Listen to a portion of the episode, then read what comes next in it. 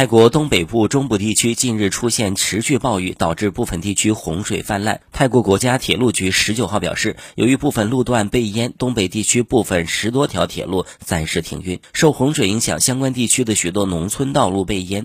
交通部的数据表示，截止当天，仍有二十七条农村道路无法通行。洪水也导致了湄南河水位上涨，相关部门表示，密切关注湄南河水位上涨情况，提前做好应对洪水的各项准备。根据泰国。气象局预测，近日呢，部分地区降水量将会增大，预计十月二十三号到三十号期间，湄南河沿岸将会受到影响。